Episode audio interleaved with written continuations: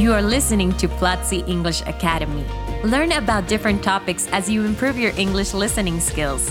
Join Platzi and have access to courses on product design, audiovisual production, data science, business, English, marketing, and more.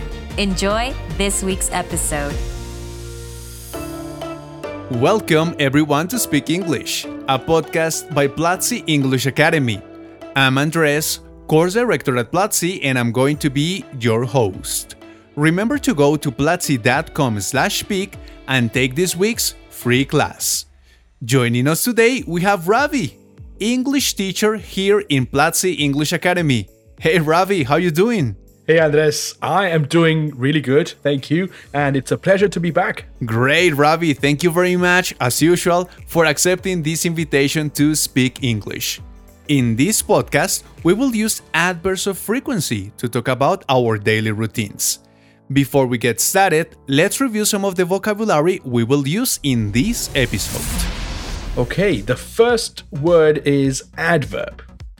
This means a word or phrase that modifies or qualifies an adjective, a verb, or a word group, usually expressing a relation of place, time, circumstance, and others. Let's go with the next go hiking, which means to take a long walk, especially for pleasure or exercise. All right, the third word is a phrasal verb to wake up, which means to cease sleeping, to become awake. And next, we have occasionally, at infrequent or irregular intervals, now and then. Okay, and the last one is hardly ever, which means almost never, very seldom. All right, now let's move on to our trivia question for this episode. When we say that we hardly ever go hiking, are we saying that A. We go hiking every day, B. We go hiking all mornings, or C. We go hiking once or twice a year? Stay tuned to find out the answer. You are listening to this ad because it seems it's the best moment to tell you something really interesting. Would you like to enrich your vocabulary so you can talk about your likes, ideas, feelings, and many more topics in a more fluent way? If yes, the new intermediate English course, Vocabulary and Expressions, is just for you. Go to platzi.com slash intermedio vocabulario and improve the way you communicate on your daily life. All right, Ravee. I'm sure that many of our listeners and students are interested in knowing what our daily life looks like. I think it's a great opportunity to tell them as we practice adverbs of frequency as well. What do you think?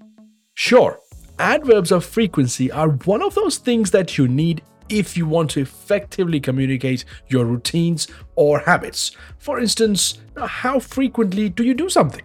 That's right, Ravee. So, to start with, what time do you usually wake up and what do you do after? Okay, so I usually wake up very early. I wake up at 6 a.m. and one of the first things I do after I wake up is have a tea.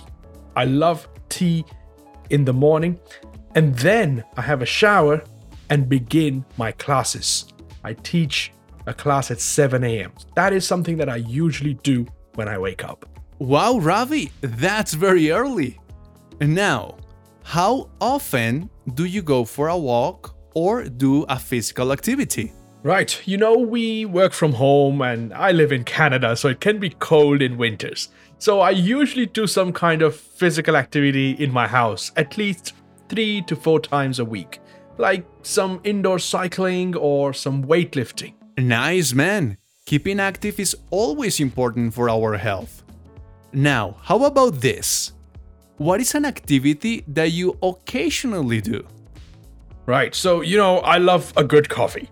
I really appreciate where the coffee comes from. So I occasionally go to Starbucks to get a nice cup of coffee for myself. Well, Ravee, that sounds delicious. How about now during the weekend? What's something that you frequently do on the weekend? You know, weekends are for relaxing for my wife and I. We frequently go for a walk together. There is something really relaxing when you connect with nature. I totally agree with you, my friend. I think that having those times of you being with nature is also important for your inner peace.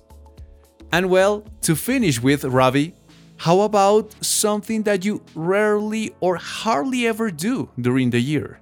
So that has to be camping. I hardly ever go camping. I love nature, but camping is something I'm not a big fan of. Um, I need a hot shower every day and a clean bed to sleep on. And in camping, it is generally impossible to have those for a few days.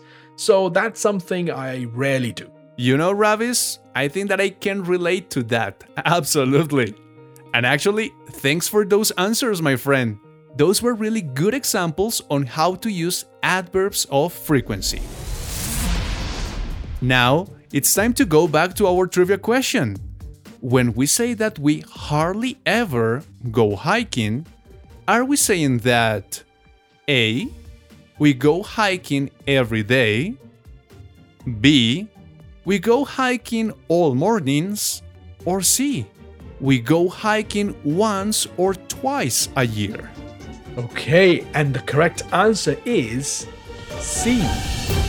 When we say hardly ever, we are saying that we do something once or twice a year.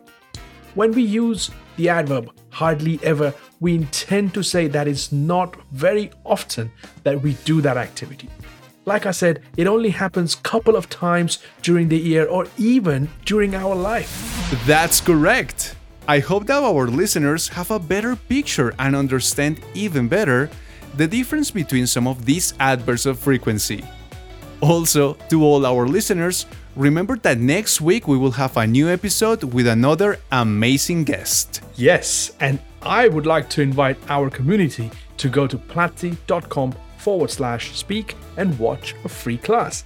It will be available for seven days only. Thank you all for listening to this episode of Speak English. Thank you, Andres. See you soon. This was Platzi English Academy. Thanks for listening.